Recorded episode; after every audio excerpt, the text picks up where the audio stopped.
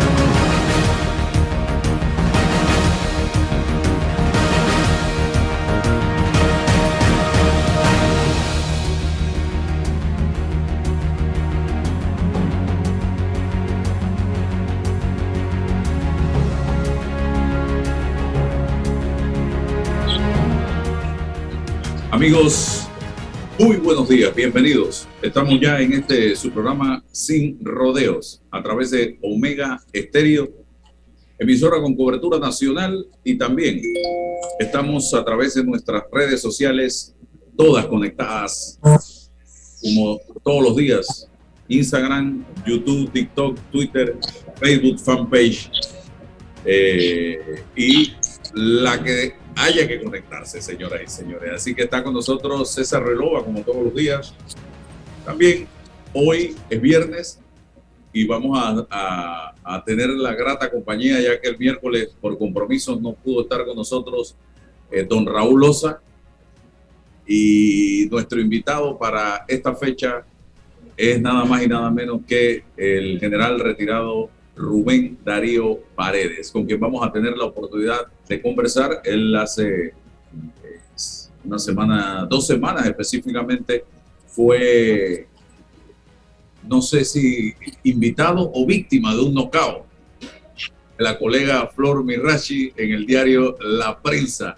Y fueron interesantes los planteamientos que hizo el general Paredes y planteamientos interesantes e históricos Don, Álvaro, no creo que el general a esta altura del partido esté para víctima. Yo eliminaría esa tesis de principio. No, es que, la, muchas veces eh, cuando tú vas a un nocao, yo que he tenido la experiencia de ser entrevistado en dos ocasiones por Flor Mirachi, hay que ir se va consciente, con Durán y Tyson juntos. Se va consciente. Durán y Tyson juntos. Se va consciente, se va consciente. porque si no agarras lona por el estilo periodístico de la colega Flor Mirachi que eh, valoro, admiro y respeto.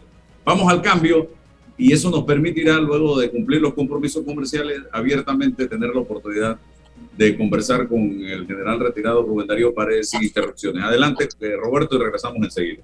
Ahorrar para cumplir tus objetivos, claro que emociona. Abre una cuenta de ahorros en Credit Bank y empieza a disfrutar de sus beneficios. Credit Bank, cuenta con nosotros. Mamá, iba a abrir mi chocolate antes de llegar a la estación del metro, pero mejor me espero porque no se permite consumir alimentos ni bebidas en las instalaciones. Claro, eso mantiene todo más limpio y bonito. Me encanta pasear en el metro de Panamá.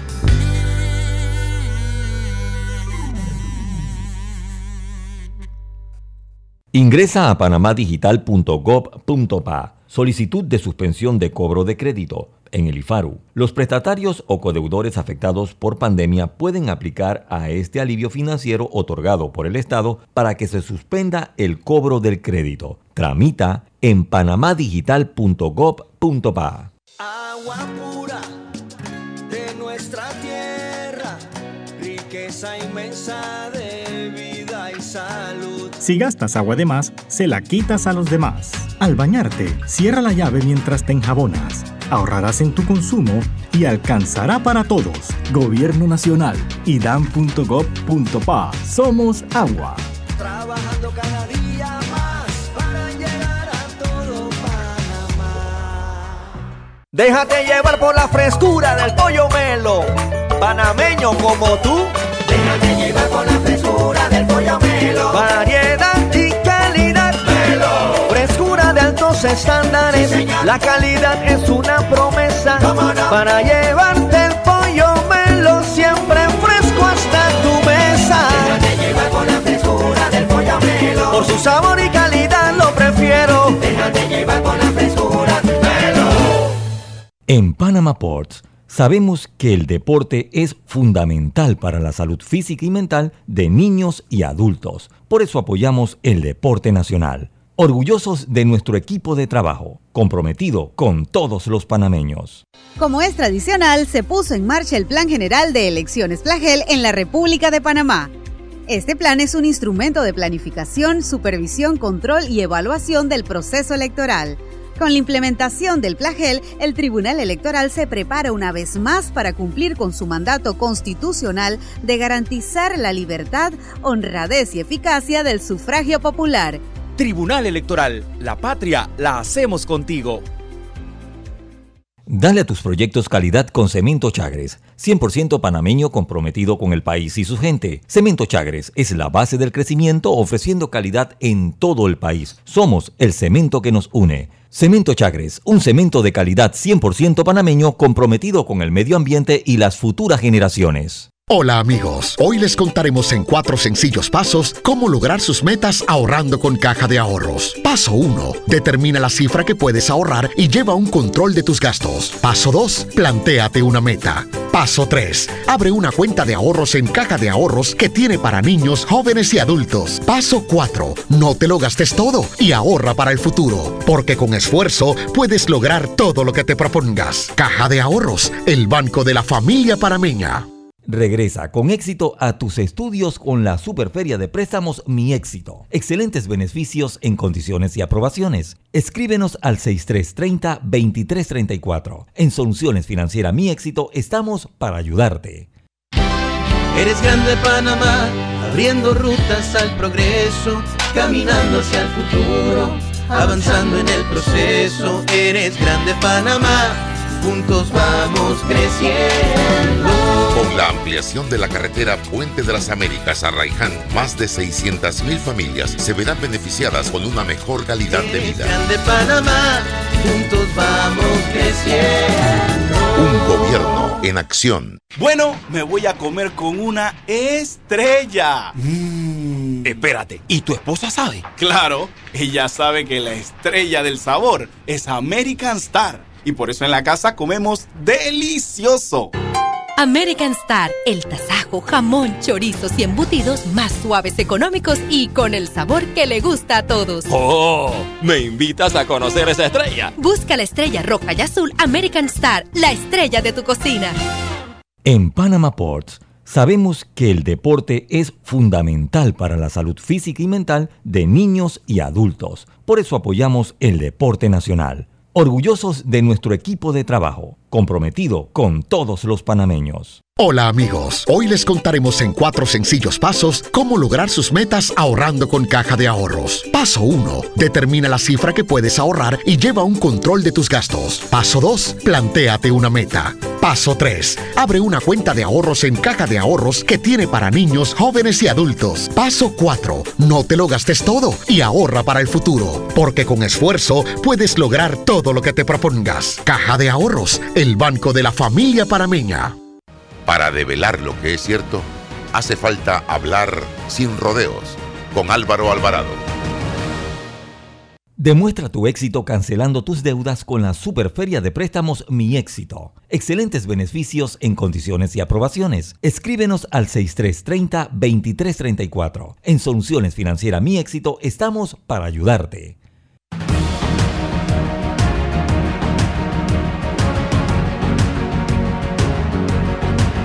Avanzamos, señoras y señores. Rubén Darío Paredes está con nosotros y vamos inmediatamente al grano, como dijo el dermatólogo. Don Rubén Darío Paredes acaba de pasar, yo quiero comenzar por ahí, por el tema de actualidad. Acaba de pasar un hecho histórico, una audiencia donde fueron declarados inocentes por un jurado de conciencia, creo que fueron cuatro militares, yo no acostumbro a decir exmilitares, militares, porque eso no se pierde, por el crimen de Leodoro Portugal.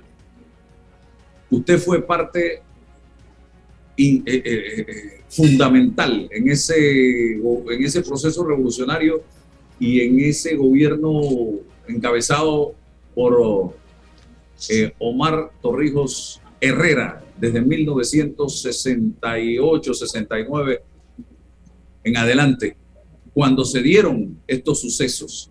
Y aquí hay muertes como por ejemplo la de Eliodoro Portugal, ahora nadie sabe quién lo asesinó.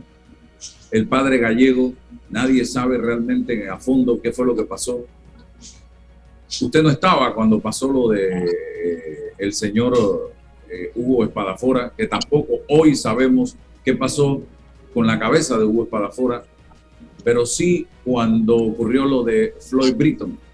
¿Qué sabe Rubén Darío Paredes? ¿Por qué ese hermetismo y ese silencio no se discutieron estos temas, estas preocupaciones en las reuniones del Estado Mayor de lo que era la Guardia Nacional en un momento determinado. Don Rubén, bienvenido. Adelante. Eh, muchas gracias. Fíjate, vamos a, directamente a la respuesta. Eh, en, una, en una ocasión yo tuve una audiencia con un fiscal especial y le respondí a esa pregunta que acaba de hacer en los siguientes términos. Yo no tengo ninguna prueba, pero para mí todos esos crímenes eh, fueron ejecutados por Noriega en su momento como jefe de seguridad. Pero le dije, le dije al fiscal, de apellido Rodríguez, el trabajo de la fiscalía es encontrar las pruebas de esta tesis mía. Yo no tengo la prueba, pero es la respuesta. ¿Y por qué Noriega, Juan Darío Paredes? De todos esos crímenes. ¿Por qué Noriega? ¿Cuál, ¿Cuál era la razón por la que Noriega tenía que asesinar a esta gente? ¿Cumpliendo instrucciones de alguien o por iniciativa propia? Por iniciativa propia. Por iniciativa propia. O sea, son mis conclusiones, ¿no? No es que en ese momento, esto es bueno aclararlo, no es que en ese momento en el Estado Mayor se discutía quién iba a desaparecer y quién iba, quién, iba a morir, a quién se iba a asesinar. No, esas, esas cosas no se daban allí. Pero en el, en el ámbito de seguridad, que era un ámbito muy especial, directamente con el comandante de turno, que era el general Omar Torreos, en ese ámbito sí se daban situaciones eh, en donde nosotros no participábamos, el grueso del Estado Mayor. Eh, nunca participamos en esas clases de, sucesos, pero claro, sospechábamos, eh, teníamos nuestras malicias por dónde venían las cosas, ¿no? Otra pregunta en torno a ese tema. Cuando usted, cuando esto se daba, ¿Qué decía Omar Torrijos al respecto? ¿Y qué hacía Omar Torrijos al respecto? Una de las cosas que yo sí le señalo al comandante Torrijos como una omisión del ejercicio del, comando de la fuerza pública fue que no, no hizo una pesquisa profesional, de, sobre todo del padre gallego. Creo que el general allí sí dejó de cumplir con su deber de no irse a fondo en esa investigación. Era, era necesario, pero bueno, él era el que tenía la, la responsabilidad de la institución. Raúl Osa. Buenos días, Álvaro, César, general Rubén Darío Paredes, mis respetos, eh, mi saludo. A mí me ha impactado muy positivamente seguirle eh, durante algunas intervenciones suyas con conceptos interesantes, el planteamiento sobre las aguas, planteamiento sobre el canal, eh, sus concepciones sobre la, la, comida es la paz. Ese tipo de cosas me han, me han impactado y se ha ganado mi respeto eh, muy positivamente. Y ahora leyendo este, este knockout tan interesante, histórico, como dice Álvaro, eh, me ha parecido que ha hecho usted unas revelaciones valientes, eh, importantes para el país, que a lo mejor en su momento, en el momento que se producían los aspectos históricos, esto a lo que se refirió, hubieran cambiado la historia para el país. Y también otros que se refieren a momentos actuales sumamente interesantes. Yo, habiendo pasado por el tema de, que Álvaro le pregunta sobre el general eh, yo le pregunto una cosa, general, con todo respeto. Una de las preguntas que le hizo Flor Mirachi es que el PRD debió pedir perdón por haber sido el brazo civil de la dictadura. Y entonces usted dice, no, el PRD no era responsable, el PRD no era responsable de eso, de las cosas del, brazo civil de la dictadura. El PRD fue declarado por Rómulo Escobar Betancourt como unido a la dictadura por un cordón umbilical, es decir, que había una relación de progenitor de madre a, hijo. El PRD es hijo de la dictadura. No fue responsable el PRD de ninguna de las acciones de la dictadura o corresponsable.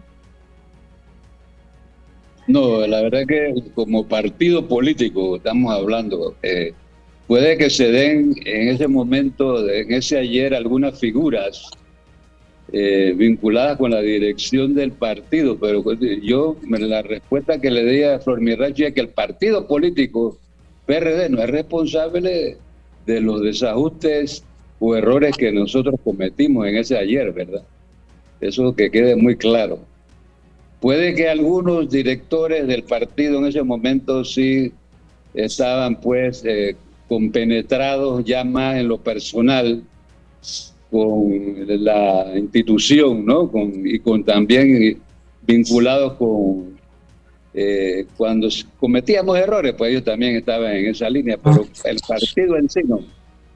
Salto un siguiente tema inmediatamente para darle paso a Álvaro y a César que algo que me dejó bastante preocupado y que yo he estado eh, opinando en la misma dirección. Le preguntan por la militarización en el país. Entonces, si a usted le preocupa eso y usted responde que sí hay un exceso de militarización, sobre todo en Senafront, y se está aumentando de forma descomunal la fuerza pública, por lo que usted sí ve posible retorno a un estado policíaco. A mí también me ha estado preocupando esa situación desde hace buen rato ese y me gustaría... ese, es un tema muy importante para todos los panameños y deberíamos esto en la, en la, en la nueva constitución que yo espero que se redacte con el nuevo presidente, eh, pongamos, eh, hagamos un replanteamiento del concepto fuerza pública. Y no puede ser que una fuerza pública en un país verdaderamente democrático vaya creciendo de una forma amorfa eh, desproporcionalmente, digamos, con lo que es el, desarrollo del, del, brazo de la educación del país, pues por ejemplo la educación, la salud, la fuerza pública debe tener, eso se llama una tabla de organización y equipo, un número de unidades para cada componente, y eso debe respetarse, eso debe tener una vigilancia del Estado. Lo mismo que el equipamiento de armas, no puede tener cualquier cantidad de armas. Ni si sale un avión nuevo y traerse el avión sin, sin el consentimiento del pueblo panameño a través de la asamblea. Entonces hay que hacer un replanteamiento del concepto de fuerza pública en el país. No puede seguir así creciendo o que un presidente, como lo vimos hace muy poco, de repente comienza eh, un paternalismo exagerado que un mayor de la fuerza pública hoy en día gana igual, o un, un subcomisionado gana igual o más que un cirujano que está haciendo trasplante de, corazón y trasplante de riñón. Entonces esa, esa desproporción hay que ponerla en orden. Eso sí, y, es muy buena su, su observación porque es un tema que está pendiente que tenemos que poner, tenemos que ordenar en la República para que realmente se dé el peso y contrapeso.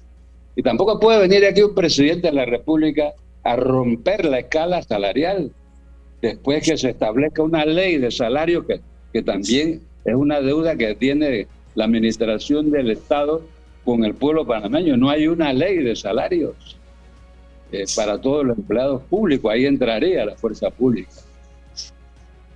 Gracias. Buenos días, Álvaro. Don Raúl, buenos días. General, buenos días. Los saludamos. Bienvenidos siempre. Ayer tuvimos acá en el programa la participación del secretario general del Partido Revolucionario Democrático, don Pedro Miguel González. Pedro Miguel realizó un balance sobre la situación y el contexto político del partido, las encrucijadas del partido. General, ¿qué tiene de torrijista hoy el Partido Revolucionario Democrático? ¿Qué significa ese torrijismo en el siglo XXI? Porque a diario escuchamos a los actores de ese partido hablar de visitar a Torrijos, pero no logramos descifrar de qué estamos hablando, de qué, qué es torrijismo y cómo se practica en el PRD. Y dado que tengo que salir lamentablemente ya ahorita del programa, le pregunto sobre el asunto constitucional de la nueva constitución. Dado que desde el 2009 nos están prometiendo los liderazgos que llegan, eh, refundación institucional, mecanismos para crear una constitución y eso no ha sido posible. ¿Qué le garantiza a usted en el 24 un liderazgo correcto respecto a, esa, a ese proyecto político? Mire, yo espero que el, próximo presidente, yo estoy en este partido de otro camino y anhelo y estoy impulsando con toda mi fuerza y lo que yo soy capaz a este joven Ricardo Lombana. Eh, él eh, nos ha prometido, se ha comprometido en reuniones muy serias Inclusive a veces ha estado hasta el padre de él allí, de que él va a redactar, va a convocar al país a la nueva constitución siguiendo los lineamientos de la misma constitución en el 314. Nosotros consideramos que el 313 es un burladero, entonces él, se ha comprometido a través del 314, o sea, la constituyente paralela. Allí, eh, este, este tema es importante, muy importante los presidentes que han pasado y el actual, el señor Cortizo, que se comprometió a una nueva constitución por la vía del 314, los presidentes sencillamente cuando llegan a la presidencia, como presidente de la República ya juramentado, a los 15 días, quizás menos, se dan cuenta que no son nada presidentes, sino que son monarcas o reyes con la nueva constitución, con esta constitución vigente. Entonces vienen los soplones de Palacio y los amigos, los asesores, y le dicen, ¿y tú para qué vas a cambiar la constitución si tú puedes mandar libremente el país como un rey, como un monarca? ¿No ves que tienes en tus puños, tienes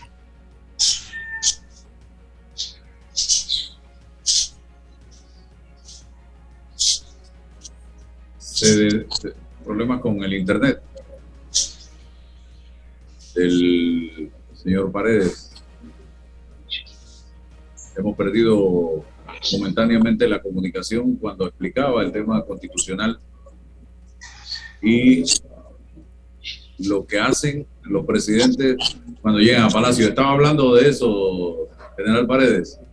Sí, entonces esto, eh, la tendencia de que los presidentes, a pesar que se comprometen, como todos se han comprometido, cuando llegan no, no actúan eh, dándole al país la nueva constitución, es porque ellos se sienten muy cómodos con la constitución actual, pues.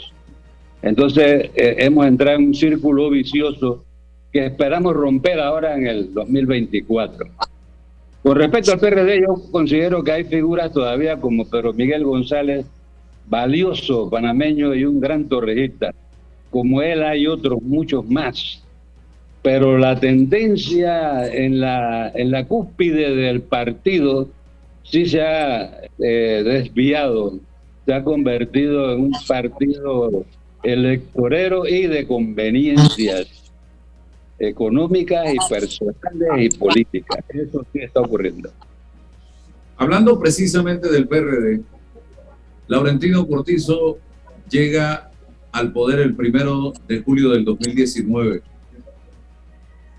con una alta dosis de esperanza para el pueblo panameño luego de 10 años funestos en materia de gobierno, en materia política, donde hubo de todo, corrupción, eh, donde hubo transfugismo, donde hubo control desde Palacio de la Justicia, desde ahí se dictaban o se hacían expedientes, donde hubo, repito, de todo.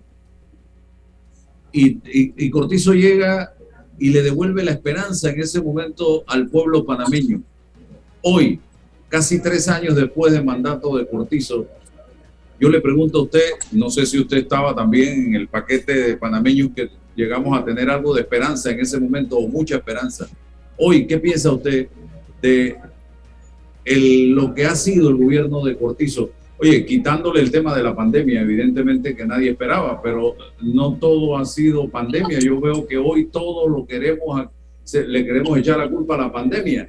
Eh, pero hay cosas que no necesariamente tienen que ver con pandemia y se han podido realizar, se han podido llevar adelante.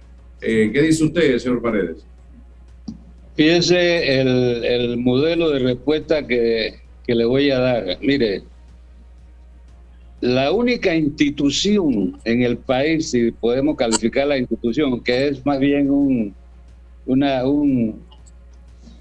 órgano importantísimo en la República, es la Iglesia Católica y, la, y las otras iglesias, que no ha sido alcanzada por la corrupción eh, es la iglesia. Todas las demás instituciones, la metástasis de la corrupción ya la alcanzaron. Vimos el último ejemplo en el Tribunal Electoral. De tal manera de que esto quiere decir que los hombres, sus apellidos y rostros son secundarios y todos se van a sucumbir mientras la constitución sea la misma.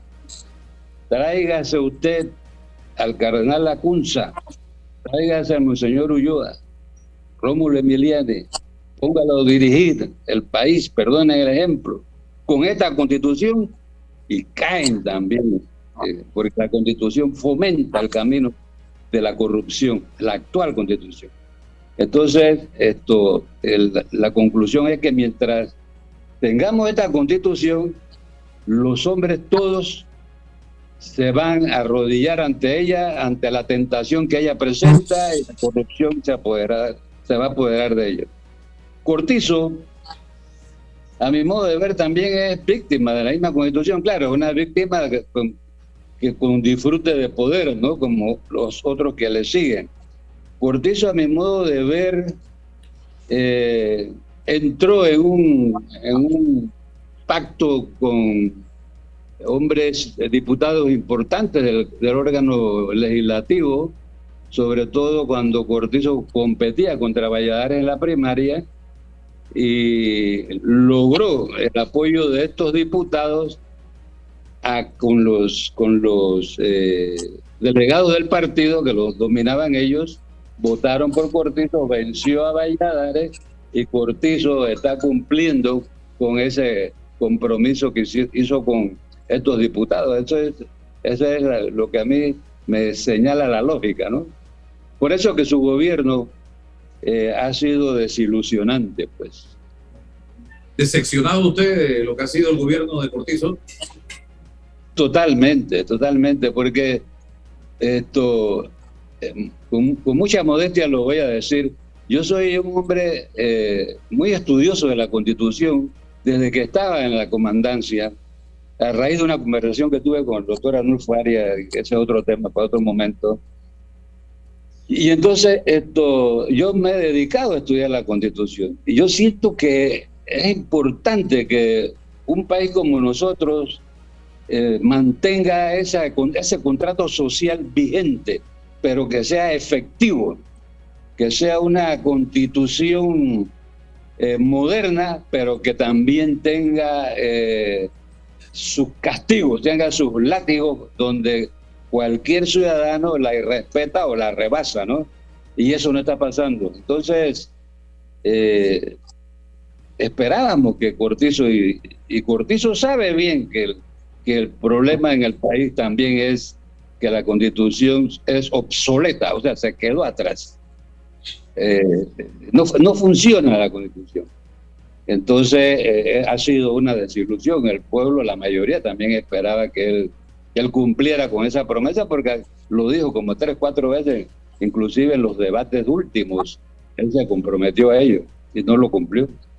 Raúl. Ha dicho cosas sumamente interesantes que vale la pena que nosotros las tratemos de entender un poco mejor, por ejemplo, porque las respuestas fueron muy escuetas, ¿no? Por ejemplo, mire, este, nos dice usted que la corrupción ha hecho metástasis, que no hay oposición en el país, en los partidos políticos no existe oposición, eh, y nos ha dicho que hay como una especie de vínculo nexo entre Cortizo y el Tribunal Electoral. ¿Cómo, cómo, cómo entendemos un poco mejor eso? Bueno, fíjese, yo soy un hombre, un octogenario ya avanzado. Yo en 16 meses cumplo 90 años. 16 meses. He visto muchas cosas. He sido privilegiado indebidamente e inmerecidamente por, por la República, cargos importantes y, tengo experiencia. Eh, yo sí, yo sí siento, yo percibo que hay eh, las actuaciones del Tribunal Electoral tienen eh, un visto bueno del Ejecutivo. Yo lo veo así de claro es mi percepción, ¿no? Mi sincera eh, opinión también. Yo lo veo así de claro. Eh, hay algún vínculo eh, amistoso o de intereses políticos entre Cortizo y el señor Martinelli. Y yo también deduzco eso por una serie de hechos.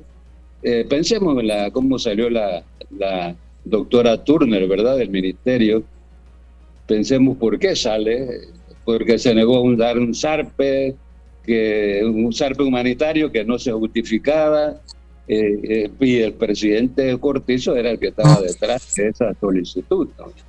Entonces el presidente estaba tratando de ayudar ahí al, señor Martinelli desde esos momentos hacia acá. ¿no? Entonces hay como un vínculo ahí entre ellos, igual pienso que el señor Varela. ¿no?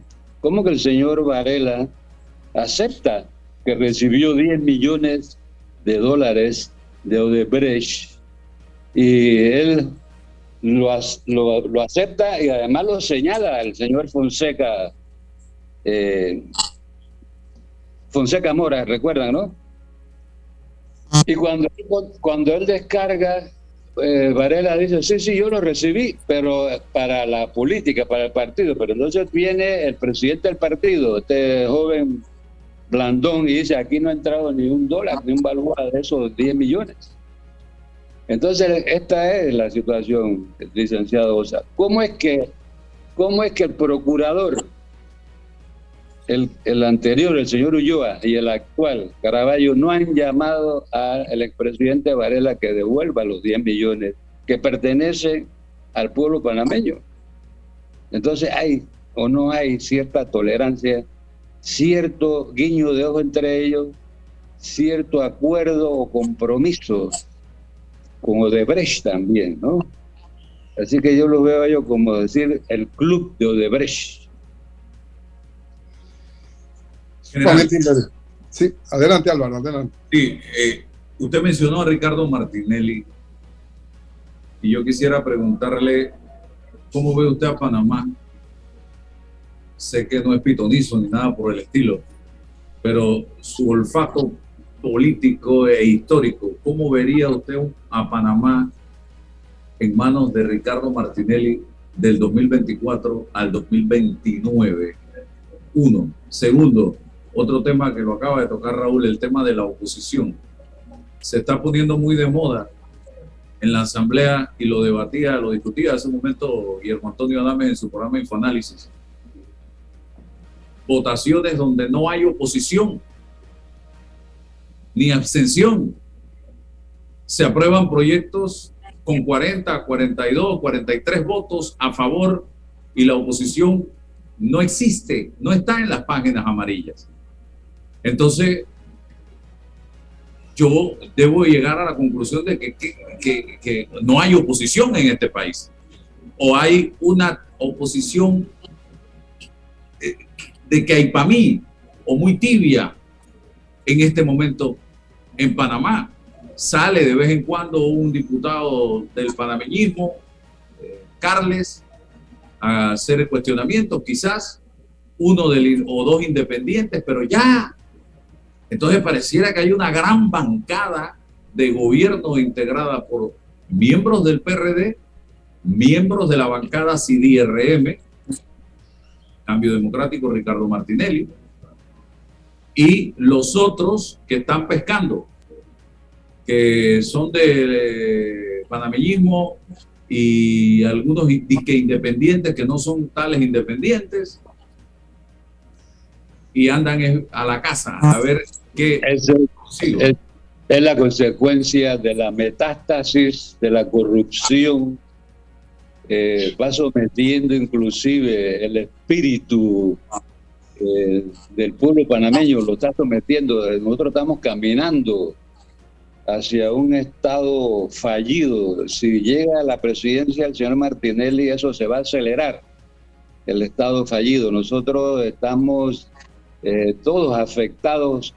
Eh, no se quiere, el, panameño común no quiere en sus gobernantes. a eso hemos llegado. Entonces hay un desaliento colectivo. Eh, la institucionalidad de la República se ha relajado. Eh, los funcionarios eh, poco le importa cumplir con sus tareas.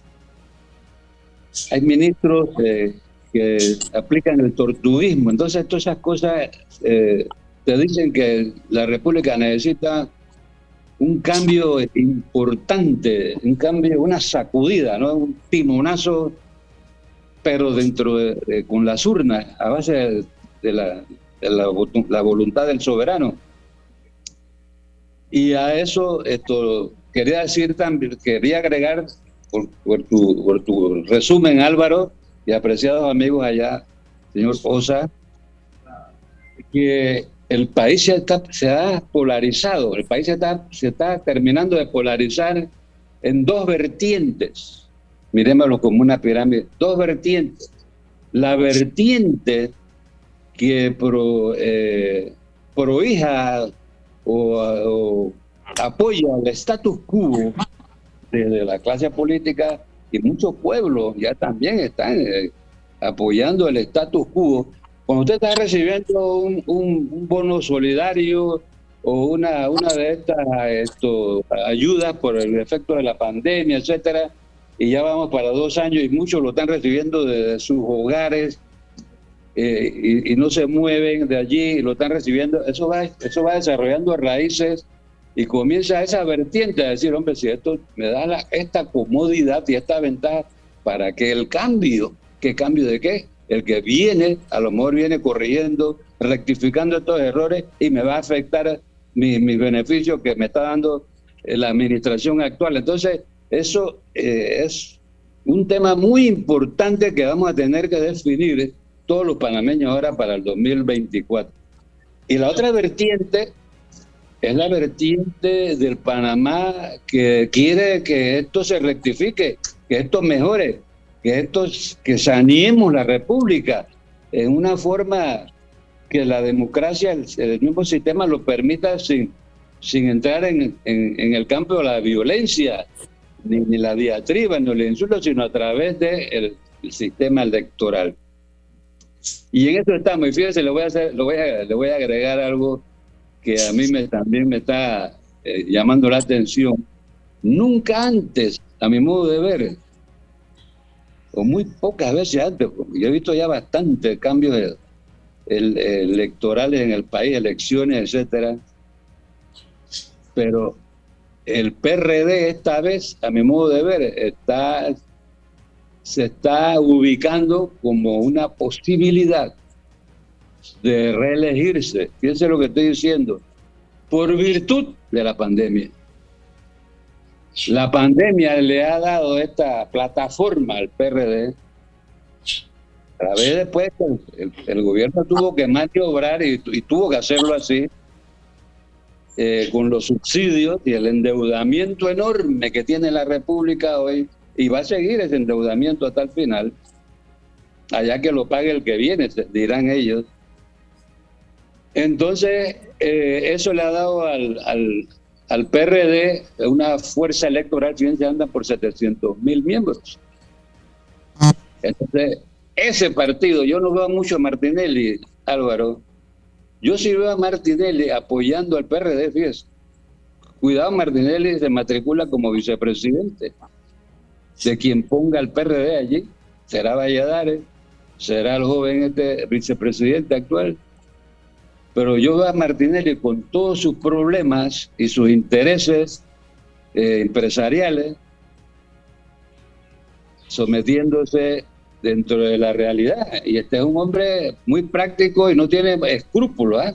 De repente queda de vicepresidente de la fuerza del PRD. Y, y allí tenemos que unirnos todos, absolutamente todos, incluyendo la Iglesia Católica, a su manera, a su manera, incluyendo la Iglesia Católica, para poder vencer esa posible alianza PRD-Martinelli.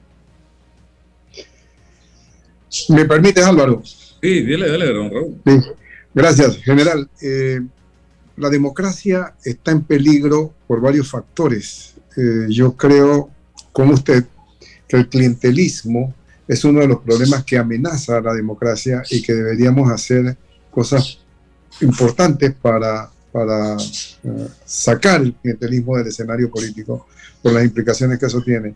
Usted hace unas declaraciones impactantes cuando dice que si no hubiese clientelismo, los partidos políticos tradicionales desaparecerían.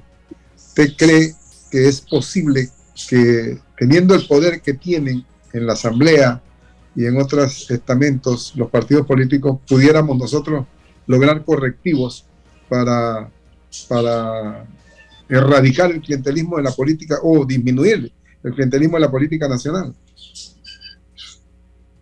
Eh, yo sí creo que se puede disminuir el clientelismo, eh, por supuesto, ¿no? Eh, volvemos al, a la...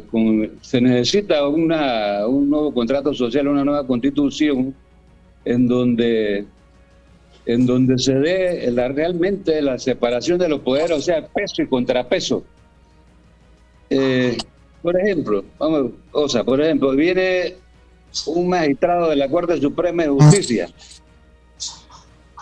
y le pide al presidente de la República un nombramiento de un hijo en un consulado en X lugar del mundo, ya ese magistrado está en el bolsillo del presidente. Eso hay que prohibirlo. Eso hay que prohibirlo. ¿Cómo? Tenemos que legislar en una nueva constitución.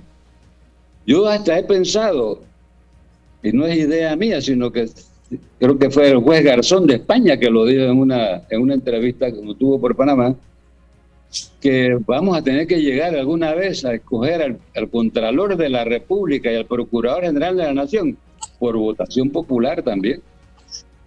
Porque a los presidentes hay que, hay que ponerlo en su sitio, pues. El presidente era administrador de la nación, pero no es el dueño de, de su puesto y, y, asignaciones eh, caprichosas y, negociados. entonces, esas cosas eh, están por venir, eh, apreciado amigo Osa, esas cosas están por venir. Si no, vamos a perder la República. Si no, vamos a quedar parecido Bueno, eh, El Salvador, El Salvador para mí es un estado fallido. Cuando tú tienes en la cárcel 25 mil jóvenes, que todos, que los cortas el cabello al rape, cuando tú tienes, cuando nosotros inclusive tenemos demasiada población eh, penal, penitenciaria para la, para la cantidad de habitantes que somos. Estamos eh, sobre la sobre la medida, eh, la tolerancia, pues. Entonces, eh, nosotros caminamos hacia un Estado fallido si no ponemos orden ahora en la próxima elección. Tan grave, tan grave como el clientelismo o quizás más el tema de la narcopolítica. Eh, ustedes nos han dicho en esa entrevista que eh, están tan involucrados todos los partidos y los sectores que no tienen capacidad de depurarse. ¿Cuán grave es la situación? Ese tema, ese, ese punto es importante. Fíjate, yo en mi, mi evaluación, en mi reflexión, yo llegué a la conclusión de que todos los que están hoy en día con- con problemas de corrupción, los apellidos los conocemos de sobra, son, son personas correctas, fueron personas correctas, eh, decentes, llegaron con buenas intenciones a los cargos públicos y políticos. Pero el, sistema los doblegó, el sistema es más fuerte que la voluntad de los hombres. Entonces, si tú le dices a la asamblea, corrijan el rumbo, la asamblea no tiene fuerza para darse los correctivos que necesita el país o necesita ese órgano. Ya, ya están todos comprometidos. No, tienen la, la voluntad para renunciar a donde han llegado con las ventajas. Algunos tienen hasta aviones, helicópteros y todas estas cosas. Eh, a base del presupuesto de la nación, a base de las partidas. Esas partidas el presidente las autoriza. Eh, es importante decirlo también, el- el- la, la corrupción en el país no, no comienza en la asamblea, la corrupción comienza en el órgano ejecutivo. Allí se origina la corrupción históricamente en Panamá, en el órgano ejecutivo. El presidente de turno es el que propicia la corrupción. El director de orquesta. Diga usted. El director de orquesta. Es el director de orquesta. Oiga, ya para cerrar, Raúl, eh, el general está hablando de unirnos todos. Esa unión de todos incluye a los partidos políticos, Cambio Democrático, País, Alianza, Panameñismo, Partido Popular, eh, el partido eh, que preside el señor Lombana, Otro Camino. Es la primera pregunta. Y la segunda, ligada a esta, ¿quién sería la figura? ¿Sería Lombana o la que esa unidad tipo eh, 1989 eh, tenga el mayor apego con la población y el mayor liderazgo? ¿Qué dice usted ya para terminar, don Rubén? Bueno, mira, esto, esa pregunta es muy importante. En la medida que avance el tiempo, vamos a observar que la clase política, pues los partidos ya estos grandes, los tradicionales viejos, eh, cada día, al ver que se asoma el peligro de la, del, del cambio de dirección del, en el país, con una nueva, una nueva eh, generación de políticos conductores de la República, en medida que ese peligro vaya creciendo para ellos, pues para ellos, eh, les va, se van a unir más, van a consolidarse más, incluyendo lo que está ocurriendo hoy, de que vamos a unirnos acá y bueno, tú gobiernas cinco años, después yo gobierno, pero, pero no vamos a darle oportunidad que venga la ola la ola de la, de la nueva generación de políticos a, a rectificar el rumbo de la República.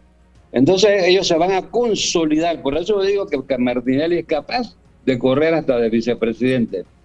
con toda su fuerza y todo su, su supermercado, su economía y todas esas cosas. Entonces, esto, acá en la, en la parte del, del, del, de la nueva generación de políticos que deben de dirigir la República y donde también estamos metidos octogenarios como yo, eh, dispuestos a, impulsar la, eh, la sanidad política de la República, e impulsar eh, con toda la buena, buena, voluntad esto, nosotros vamos a tener que ponernos de acuerdo. otro camino va a tener que ponerse de acuerdo con este grupo de jóvenes, vamos con lo que represente Rubén Blake, con lo que represente la señora Ana Matilde Gómez y lo que represente el señor Álvarez con su, partido, otros partidos que están en formación. Vamos a tener que hacer una causa común ahora. ¿Quién es el problema fundamental? ¿Quién es el que debe ir a la cabeza? Eso es un tema eh, que deberíamos eh, conversarlo con mucha seriedad eh, en el futuro inmediato, eh, pero que es difícil, es difícil, ¿no? La vez pasada no resultó con Lombana y la señora Ana Matilde, no se pusieron de acuerdo. Después de haber eh, acordado, valga la redundancia, de que el que tuviese mejor en la encuesta era la cabeza, después la señora no quiso y, y se dividieron.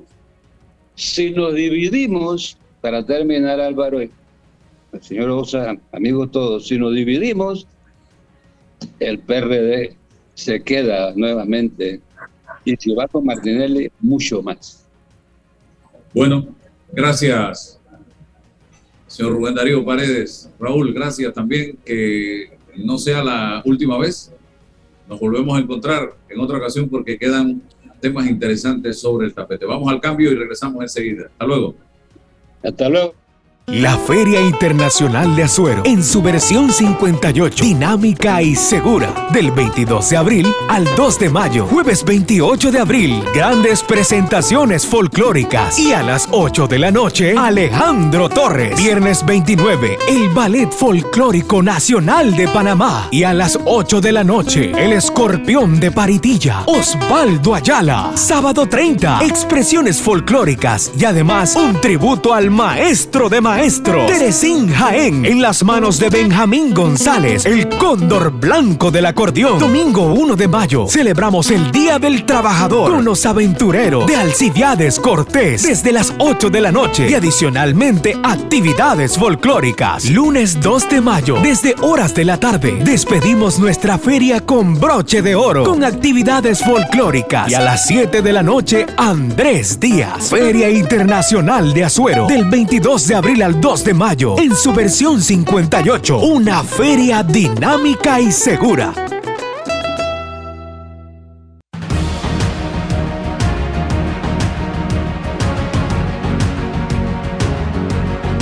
Bien, gracias Roberto. Eh, está con nosotros Giancarlos London, especialista en temas de redes sociales, internet y demás. Giancarlos, eh, háblame un poco con este cambio de administración, de dueño, de Twitter, ¿qué se puede esperar? ¿Qué vaticinas tú? ¿Eso es para mejor o es para peor? ¿O no se va a notar ningún cambio? Hola, buenos días. ¿Qué tal Álvaro? ¿Qué tal todos? Y bueno, mira, eh, ¿qué tal Raúl? Bueno, todos los que están escuchando, el cambio de comandante en jefe de Twitter puede vaticinar algo bueno para la plataforma y para los tuiteros porque hay una serie de peticiones que Elon Musk solicitó al momento de hacer su compra. Ahora, una de las peticiones que él menciona es el agregar de un botón azul que diga editar, o sea, que sea de edición, más que nada para que cuando alguien está editando se pueda visualizar de que el, el, tweet está en proceso de lanzarse, pero todo buscando un una, una plataforma más transparente y como él menciona, lo que él busca es poder reforzar la libertad de expresión. Otra de las cosas que él solicitó es que las personas que se quieran suscribir a Twitter Blue, Twitter Blue es parte del ecosistema de Twitter donde los seguidores leales de, de un tuitero puedan suscribirse y pagar por contenido premium y funciones premium adicionales. Eso él está pidiendo de que las personas puedan pagar utilizando Dogecoin, que en este caso sería la criptomoneda de su favor, de, de, su preferencia, ¿no? Las personas puedan pagar con criptomonedas y ya no trabajarlo como moneda papel o fiat como tal. También solicito de que Twitter debería poner de manera abierta el código del algoritmo, o sea, el algoritmo que utiliza para mostrarle los contenidos a los usuarios para poder mejorar la confianza, o sea, que fuera transparente de ese algoritmo como tal, o sea, de forma abierta. Y otra de las cosas que solicitó fue de que Twitter debería eliminar los bots de spam que plagan la plataforma prácticamente. Si no, morirá en el intento, pero eso es como que lo principal que él quiere, que los bots y todas estas cosas que están prácticamente dentro de la plataforma por, por simplemente perjudicar eh, quien comunica la información, él busca entonces que se puedan eliminar esto y autenticar a todos los humanos que son reales dentro de la plataforma con algún tipo de insignia, que no sea algo solamente para ciertas personas, sino este es un, este es un bot, este es una persona real. Entonces, que busca que esto sea más transparente. Entonces, sí vaticina muchos cambios buenos, realmente favoreciendo, favoreciendo la, a la comunidad de tuiteros, ¿no? A todos los tuiteros que están. Algo que... Ajá, dime, pregunta. Sí, Raúl, ¿quieres hacer algún comentario, Raúl? No, yo quería simplemente preguntar si eh, implementar todas estas iniciativas depende exclusivamente de quien pagó los 44 mil dólares perdón, por, por la plataforma o hay alguna autoridad, alguna, alguna comisión, alguien que técnicamente pueda controlar, regular las bondades, si, son, si convienen o no convienen, o puede él por sí solo tomar esas decisiones. Muy buena pregunta. Mira, la compra de él de los 44 mil millones de dólares hace de que las acciones que antes eran públicas, ahora la empresa Twitter ya no cotiza en bolsa de manera pública, ahora cotiza de manera privada. Entonces ya las decisiones se manejan de forma privada, internamente. Ahorita mismo Twitter ah, eh, eh, es pública, sigue siendo pública y no se ha podido manejar esto del tema de los bots. Entonces, una de las razones por la cual Jack Dorsey, que es uno de los cofundadores de Twitter, cuando viene este Elon Musk, piensan de que lo mejor sería, sí, hacerla privada. Y con esto de privado no estoy hablando de privatizar, donde los usuarios tengan que pagar por usar la plataforma. Es simplemente la manera en que las personas adquieren acciones de la empresa o participan en la, en, la parte accionaria de la misma, de la misma compañía, ¿no? Y quiénes son los que tienen mayor cantidad de acciones pueden votar. Ahora se vuelve público, privado y prácticamente es dentro de la junta interna, ¿no? Que tomarían las decisiones, las mejores decisiones. Ya no lo consultarían con externos. Hoy es noticia que el conglomerado de tecnología estadounidense Meta, dueño de Facebook, registra el crecimiento más lento en 10 años en términos de ingresos, según la declaración de resultados financieros publicada el miércoles en horas de la noche. Meta eh, registró ingresos totales de 27,9 mil millones en el primer trimestre del 22, con solo un aumento de 6.5% de los 26,2 mil millones en el mismo periodo del año pasado. ¿Qué está pasando con Facebook?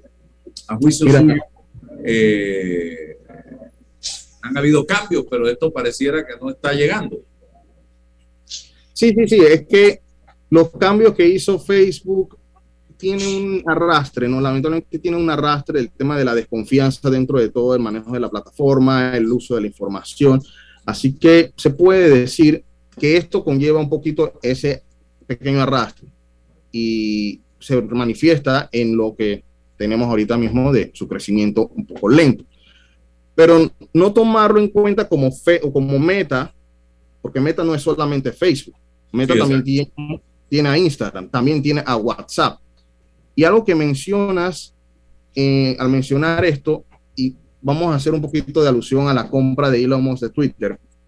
El año pasado, la IAP, que es la Asociación de, eh, de Publicitarias, en España hizo un estudio que corresponde desde el 2020, junio de 2020 a junio de 2021.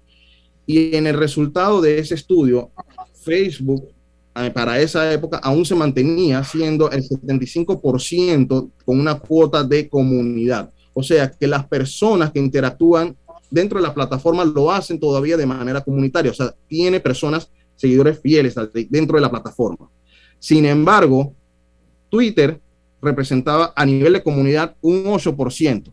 Pero lo interesante es que Twitter representa un 85%, un 85% de, de la cuota de viralidad. O sea que cada información que pasa a través de Twitter realmente impacta de, de alguna manera positiva o negativa a la sociedad porque tiene mayor penetración o que hace, hace que su contenido sea más viral.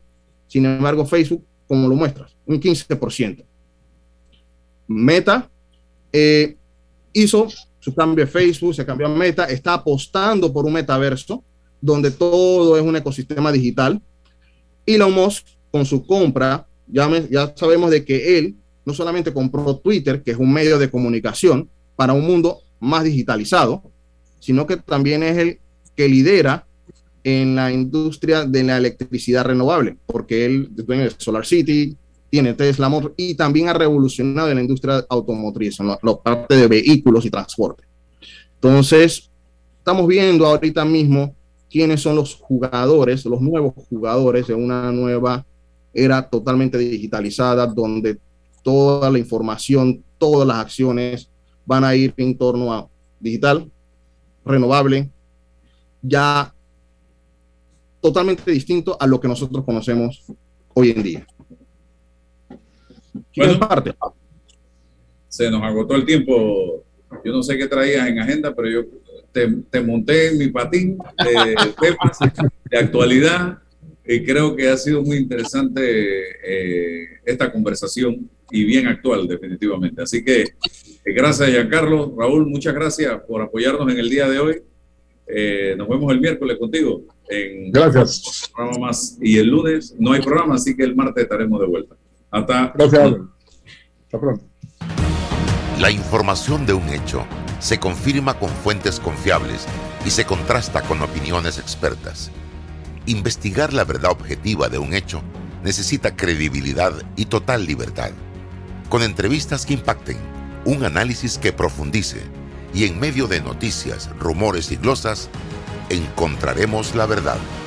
Presentamos a una voz contemple y un hombre que habla sin rodeos con Álvaro Alvarado por Omega Estéreo